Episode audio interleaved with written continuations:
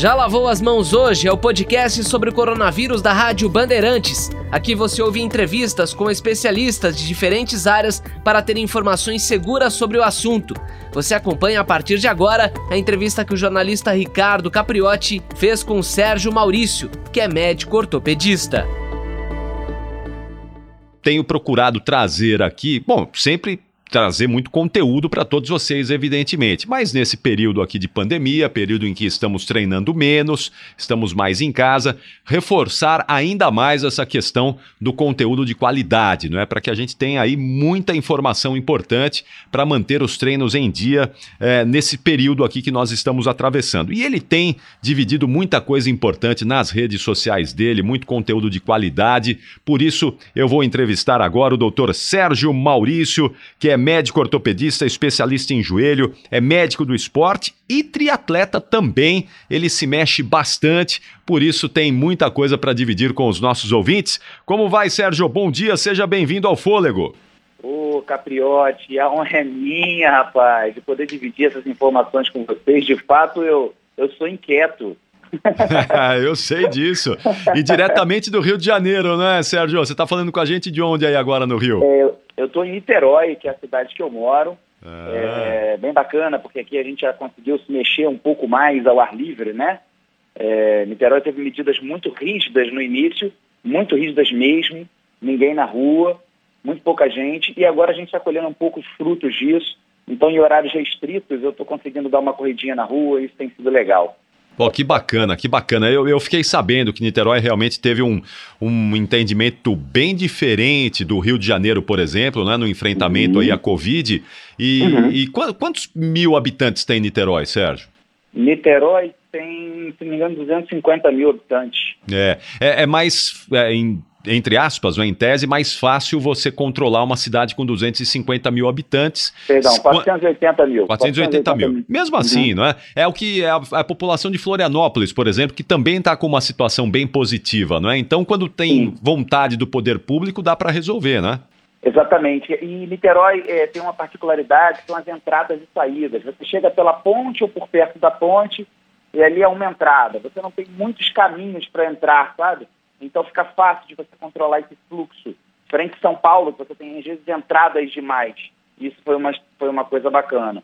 Mas tanto a entrada quanto a, é, na verdade, os locais públicos, uma medida muito interessante para os locais públicos para a prática de esporte. Na praia de Niterói, é, haviam inúmeros guardas que retiravam as pessoas da praia, ficou proibido. No início tinha muita gente relutando, mas depois de uma semana a coisa se normalizou.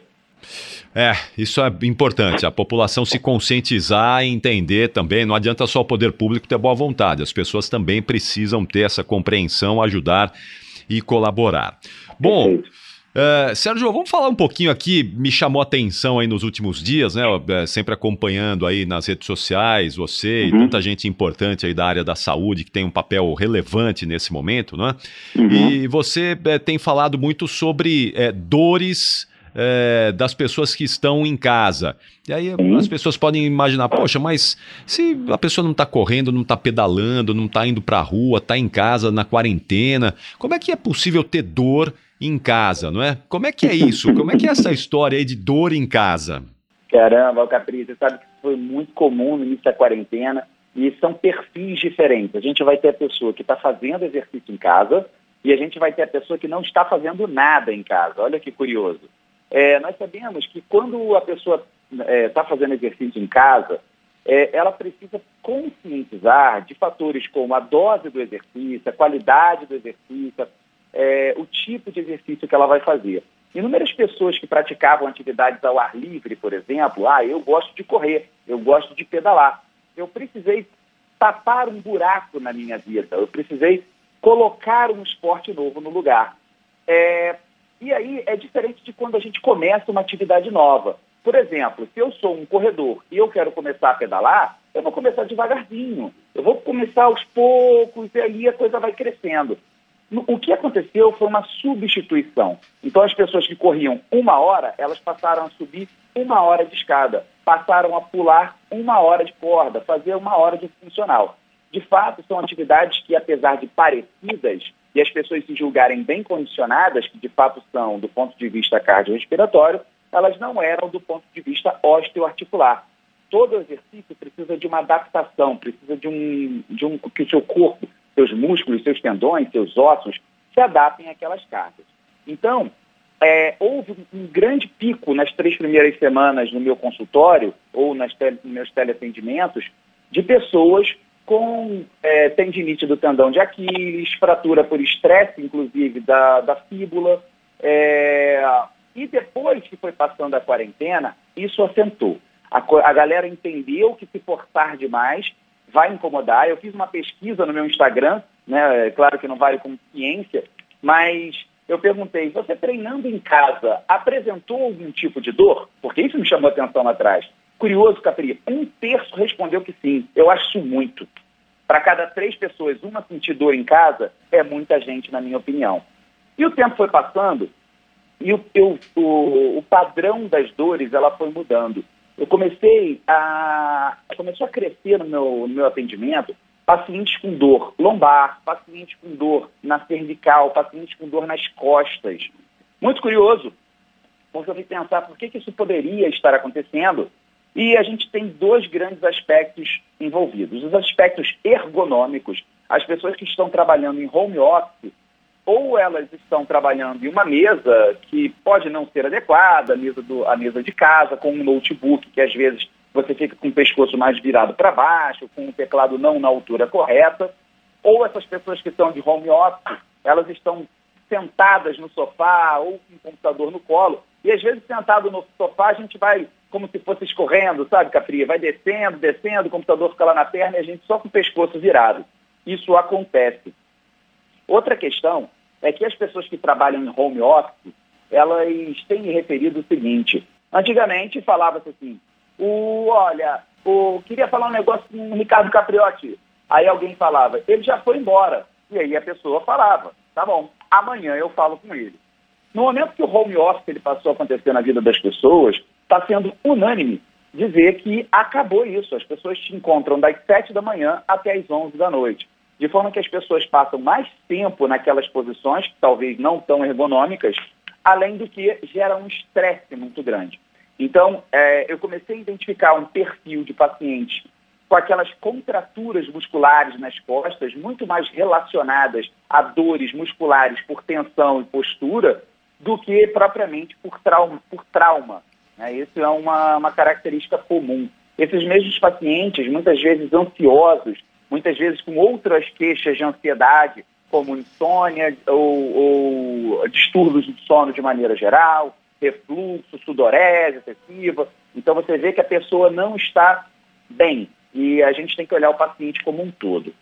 É, o esporte dentro de casa, ele tem uma dose ideal, ele precisa ser feito, ele é, nós sabemos, né, dentro dessa pandemia foi recomendado por todas as entidades de saúde a prática de atividade física. Pedimos para que ficasse em casa, mas em nenhum momento foi prescrito sedentarismo.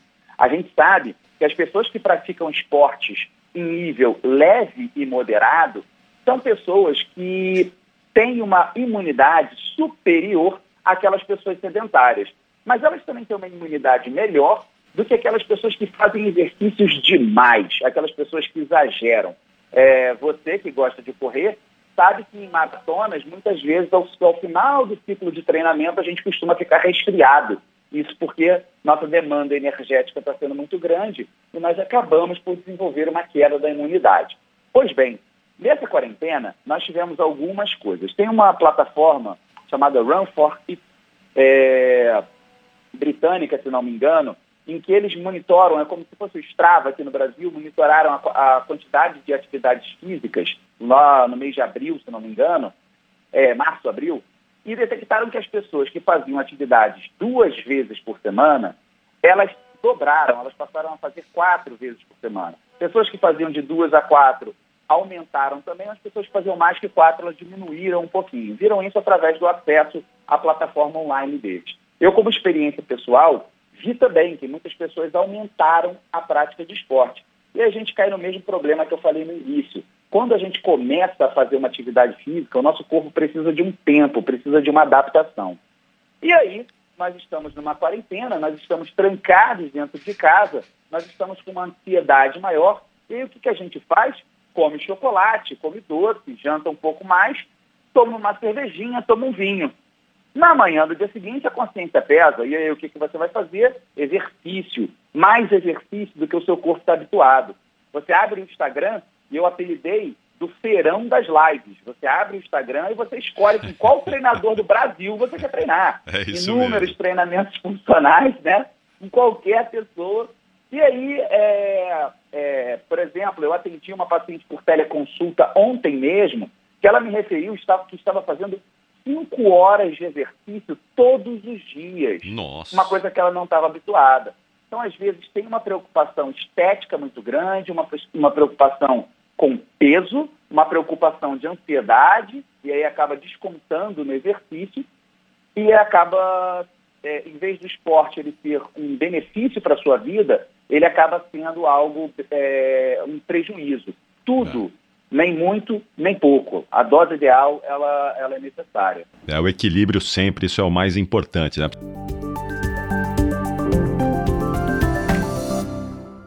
Sabe que no começo Hum. dessa história toda, não é? Falei sem parar, né, Capri? Eu falo sem parar, tem que me cortar, Capri. Não, mas é, mas é que o seu conteúdo é bom, então a gente ouve aqui atentamente. Mas você sabe que no começo, Sérgio, dessa história toda, né? Eu, t- eu não estava saindo na rua para correr, eu não estava indo à rua, né? Eu estava ficando em casa, então eu fazia ali o meu, meu funcional em casa. E eu falei, bom, acho que eu vou dar uma corridinha dentro de casa. Eu tenho um quintalzinho ali em casa, de uma volta no quintal dava 40 metros. Eu falei, vou dar uma, uma corridinha aqui, né? Uhum. E aí fui lá, corri acho que 40 minutos, deu 5 quilômetros. Uhum. Rapaz, mas no dia seguinte não é que começou a incomodar o joelho, meu? Ricardinho, você correu no mesmo sentido? Não, eu fui invertendo, a cada cinco minutos eu mudava o sentido, né? Hum. Mas mesmo assim, acho que tem as curvinhas ali para você fazer a curvinha no quintal. Eu não sei o que foi. Eu não sei se foi é, psicológico também. Eu-. Você quer saber de uma coisa? Eu não vou mais correr em casa, não. Vou esperar esse negócio passar e, e deixa por isso mesmo. Eu acho que é, tem, não é? É isso mesmo, uma adaptação. Talvez se eu tivesse insistido um pouquinho, tivesse ido de novamente, Uhum. talvez tivesse desaparecido. Mas eu não quis pagar para ver. Falei, quer saber? Vamos deixar assim mesmo, que é a melhor coisa. Poxa, Agora, a pior coisa que pode ter é você estar machucado, né? Já, É. já tá dentro de casa, ainda vai estar machucado, Ah, aí pega. Aí, aí é prejuízo completo, né? Aí tá louco, aí não dá. Outra coisa importante que eu tenho acompanhado aí você e muitos outros médicos, muita gente está falando que agora é a questão da máscara, não é, Sérgio? A Uhum. questão da máscara aí, porque tem que usar a máscara quando sai para correr, para pedalar, para fazer uma atividade ao ar livre. Bom, Uhum. temos um consenso aí sobre qual é a melhor máscara. Melhor máscara, eu digo, que é aquela que tem, é acessível para todo mundo, que você pode comprar aí em algum lugar, não é? Tem a Claro. melhor máscara, é, é, efetivamente, a gente já pode dizer que tem alguma máscara ideal e se há um prejuízo para o sistema cardiorrespiratório correr pedalar com a máscara? Ô, esse tema é muito legal, ele é muito curioso pra gente. Eu posso dizer que eu já estou treinando na rua, né? Então eu estou indo de máscara é, e de cara já digo para você, é obrigado a ir com máscara. Não é o que eu gosto, é o que é necessário nesse momento. E o, a minha vontade individual, ela em maneira alguma ela pode superar o bem coletivo. Isso é uma coisa importantíssima. Mas me chamou a atenção que no meu primeiro treino eu saí e realmente meu esforço respiratório ele foi muito grande. Por três vezes, um treino de 10 quilômetros, é, que eu estou habituado, é, eu precisei tirar a máscara para dar uma respirada. E aí, poxa, voltei para casa com muita dúvida, tirar a máscara, parar e, e- e respirar um pouco, sabe? Isso que eu quero dizer, dar uma puxá-la para frente. E poxa, que cara, por que, que isso aconteceu? É, por falta de oxigênio não é, apesar de qual é a nossa intuição? Quando a gente está muito cansado, a gente bota a mão no joelho, inclina o tronco para frente e fala assim: está me faltando ar. Mas ar não falta. Você está faltando, tá faltando condicionamento físico. Mas a gente acaba tendo aquela analogia que se está ofegante, está faltando ar. Isso não é. E aí eu fiz um experimento. Eh, Você chegou a ver o experimento que eu fiz? Ah, acho que não, Sérgio, não estou olha lembrado. só, o que, que eu fiz? Eu, eu coloquei um oxímetro. O oxímetro é um aparelho que vocês colocam, que a gente coloca no dedo. Sim. É muito usado em hospital para medir a saturação de oxigênio. Quanto Sim. de oxigênio tem no meu sangue? O ideal para a gente em repouso é que esteja acima de 95. Mas durante o exercício isso pode cair um pouco. Claro, o ideal queda ali é de no máximo 4%, 5%. mas alguns atletas, às vezes, fazendo ergospirometria, que é aquele teste correndo na esteira com uma máscara, eles chegam a bater aí 88. Não é um problema. Mas aí eu falei, beleza, eu quero provar para as pessoas que oxigênio não falta. Coloquei um oxímetro, saí com uma máscara que é de cotton, é aquele puff, é aquela balaclava que muitos corredores de montanha usam, que ela é circular, você pode botar na cabeça, no pescoço, subir pra, e subir um pouquinho. Beleza, coloquei, botei em dupla camada, que tem estudos mostrando que duplas camadas de tecidos de algodão ou que usem algodão mais sintético são eficazes na proteção e saí para correr medindo a saturação a cada quilômetro. Quando eu cheguei no quilômetro 1, a minha saturação estava boa ainda, estava 96, 97, e assim foi até o quilômetro 5. No quilômetro 5, parte do meu experimento era trocar a minha máscara. E nesse momento eu coloquei uma máscara chamada PFF1. É um, é um EPI, é uma máscara mais grossa, uma máscara hospitalar, é, parecida com a N95, só que com menos proteção. Ah. E aí coloquei essa máscara e, eu, a, em teoria, eu iria do quinto ao décimo quilômetro com ela. Nesse momento, a minha saturação estava de 96% e eu saí. Quando eu cheguei é, no quilômetro 6, eu estava exausto, extremamente cansado e achei que era inconcebível eu continuar com aquela máscara. Quando eu olhei a minha saturação, de fato, ela tinha caído, tinha dado 88, 89, e eu optei por interromper a minha, a minha prática esportiva. Então, onde eu quero chegar? É, é, quando eu voltei, perdão, interrompi aquela máscara e voltei para minha máscara de cotton, né? E aí eu consegui terminar o meu treino com a saturação de 92. Então, oxigênio não falta, mas uma máscara ruim, uma máscara que é pesada, uma máscara que, que seja muito quente, ela naturalmente vai, vai atrapalhar o seu condicionamento físico. De cara, vocês vão notar que o batimento cardíaco ele vai ser mais alto. É, em média, as pessoas têm estado 10 a 15 batimentos acima, logo no, no primeiro quilômetro, logo no aquecimento. Isso é normal. Então, as pessoas não devem se guiar em nenhum momento pelo pace. O, o set, o parâmetro que vocês tinham da corrida com das corridas, eles têm que ser modificados. Primeiro, porque o batimento cardíaco ele vai ficar mais alto. Ponto. Segundo, nós perdemos condicionamento durante a quarentena. Então, esqueçam o relógio. Vocês vão ter que se guiar pela percepção de esforço. E a nossa recomendação é que vocês fiquem num, num esforço de leve a moderado. Aquelas zonas que a gente usa, zona 1, 2 e 3, jamais na zona 4 ou na zona 5. Mas ainda se questionam, poxa, por que, que eu fico tão cansado de máscara então? Legal, esse questionamento é, me levantou a, a, curiosidade de ligar para alguns amigos fisiologistas, alguns amigos que são médicos do esporte, cardiologistas que fazem ergospirometria, para a gente levantar as duas hipóteses. A primeira hipótese seria pelo acúmulo de gás carbônico, acúmulo de CO2. E quando a gente respira, a gente puxa oxigênio e quando a gente bota o ar para fora, a gente bota gás carbônico, chamado CO2. Beleza. É, e aí, outra possibilidade seria pelo esforço ventilatório. Bem, aí a gente começou a conversar muito e a gente lembrou daquelas máscaras que, em teoria, simulam um treinamento em altitude. As pessoas já devem ter visto lutadores, muito comum em, lutadores usarem umas máscaras que você prende no, no rosto e elas têm algumas válvulas. Essas máscaras, eu já adianto para vocês, que elas não servem como proteção para o coronavírus. Por quê? Porque quando você puxa o ar, a máscara está vedando. Mas quando você bota o ar para fora, a válvula se abre, permitindo a saída do gás carbônico. Ou seja, é uma máscara que não acumula gás carbônico. E quando as pessoas usam essa máscara, elas também têm essa sensação de claustrofobia, também têm essa sensação de angústia e também apresentam o mesmo, uh, uh, os parâmetros é, de cansaço, de, de elevação do batimento cardíaco. Fui na literatura e fui pesquisar. Existe um estudo com ciclistas muito bom, existe um estudo com recrutas muito bom, e existe um estudo com levantadores de peso muito bom, feitos usando a máscara. E em nenhum momento a máscara melhorou o condicionamento físico.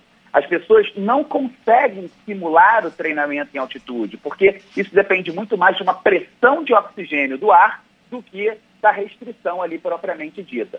No entanto, todas essas pessoas, elas apresentavam um aumento da massa muscular respiratória. Nós temos o diafragma, os músculos entre as costelas. Então, há uma hipertrofia, mostrando que houve um esforço ventilatório. Então, a teoria, e as duas teorias, elas ainda não foram provadas. Existem estudos científicos que estão sendo conduzidos em laboratórios. Digo, volto a dizer que o que eu fiz foi um experimento, né? Foi uma coisa da minha cabeça. Mas em, em laboratórios estão sendo conduzidos alguns estudos para entender se é o, um acúmulo de gás carbônico, possivelmente não, por, pela relação que eu fiz com essa máscara. A máscara tem a mesma sensação. As máscaras que eliminam o CO2, que não retêm o CO2, elas promovem sensações muito semelhantes às máscaras que a gente tem usado como proteção nesse momento. Então, seria o esforço ventilatório uma possibilidade. Outra possibilidade é que quando a gente faz um exercício, a gente elimina calor. A gente elimina calor através do suor e a gente também elimina calor através da respiração. Se vocês botarem a mão de vocês na frente da boca, vocês vão ver que o ar sai quente e ele volta frio. Então, é um mecanismo que nós temos de resfriamento. Quando você está de máscara, esse ar quente ele fica retido dentro da máscara e parte da sua capacidade de resfriamento ela fica comprometida. Existem alguns amigos conduzindo estudos que colocam termômetros dentro da máscara e usam esses termômetros que têm se usado como se fosse uma pistolinha que, que mede de longe e vão a, começaram hoje uns estudos avaliando pessoas correndo em esteira, pessoas condicionadas, para avaliar se há um aumento real da temperatura, o que, que acontece com os gases, e em breve a gente vai ter algumas respostas sobre isso. Importante que as pessoas tenham ciência que, nesse momento, é, apesar do uso da máscara, é, o, o uso da máscara ele é necessário, mas é mais importante, na minha opinião, vocês chegarem e respeitarem, evitarem aglomerações. Pensem comigo, quando vocês pegam um desodorante em spray e vocês usam dentro da sua casa, vocês quase conseguem ver o trajeto daquele spray. Mas se vocês vão para a beira da praia, vocês vão aí para o Ibirapuera, né, num ambiente ventilado, e vocês é. apertam esse mesmo jato, vocês vão ver esse jato dispersar. Então essa dispersão ela é interessante. Um estudo feito na China com 318 microsurtos. O que, são microsurtos, Capri? Pô, chegou, é, identificaram que o prédio da Rádio Bandeirantes aqui do Rio de Janeiro teve um surto de coronavírus. Um. Ah, é, vemos que o prédio onde o Sérgio Maurício trabalha teve um surto, segundo o local. Dos 318 surtos, microsurtos identificados, apenas um era em ambiente fechado, ambiente aberto, mostrando que a chance da gente contrair um vírus em ambiente aberto é pequena. Então, evitar a distância, respeitar as distâncias, evitar aglomerações, cuidado com as mãos, cuidado onde vocês tocam, mas sempre de máscara. Máscara de algodão ou com algodão eh, semelhante. Sim. TNT, você já usou a, eh, a máscara de TNT? Ou, já, já usei sim. O que você achou? Eu achei, eu achei bem boa. Gostei bastante. Gostei bastante. É, melhor do que a de algodão, na minha opinião, né? Tem sido um consenso. Os meus amigos que correm também, que pedalam, todos me recomendaram isso, só que eu não é. consegui ainda fazer a experiência comigo mesmo. Sim, acho que você vai, vai se dar bem. Eu, eu gostei tá mais da máscara de TNT do que da de algodão. Mas Olha TNT aí. agora a gente precisa deixar para o pessoal da área de saúde, não é, Sérgio? Então, pois assim, é. É, se a gente puder esperar um pouquinho para comprar, vai fazer um bom negócio, porque ainda é o pessoal da área da saúde quem está necessitando desse material. Aí a gente faz um esforço, vai, vai indo com a de algodão para poder respeitar todos, praticar cidadania e treinar de maneira consciente. Doutor Sérgio Maurício, eu quero agradecer uhum. aqui a sua presença conosco. Bom, foi uhum. sensacional porque é, você esclareceu aqui de maneira precisa e detalhada dois assuntos muito importantes, não é? Que é dor nesse período aqui agora para quem está treinando em casa e máscara, uhum. que é fundamental para as pessoas é, usarem quando vão se exercitar ao ar livre. Foi sensacional, viu, Sérgio? Muito obrigado. Que honra, que honra. Muito obrigado, Capri. Não vejo a hora disso tudo passar para a gente poder dar uma corrida juntos, isso sim. Se Deus quiser, vai passar rápido e nós estaremos todos juntos. Boa sequência aí de ano para você, de treinos, de trabalho e até a próxima, viu, Sérgio? Até a próxima, meu amigo. Fiquem em casa e tudo de bom para vocês. Já lavou as mãos hoje? É o podcast sobre coronavírus da Rádio Bandeirantes. Você pode ouvir em todas as plataformas.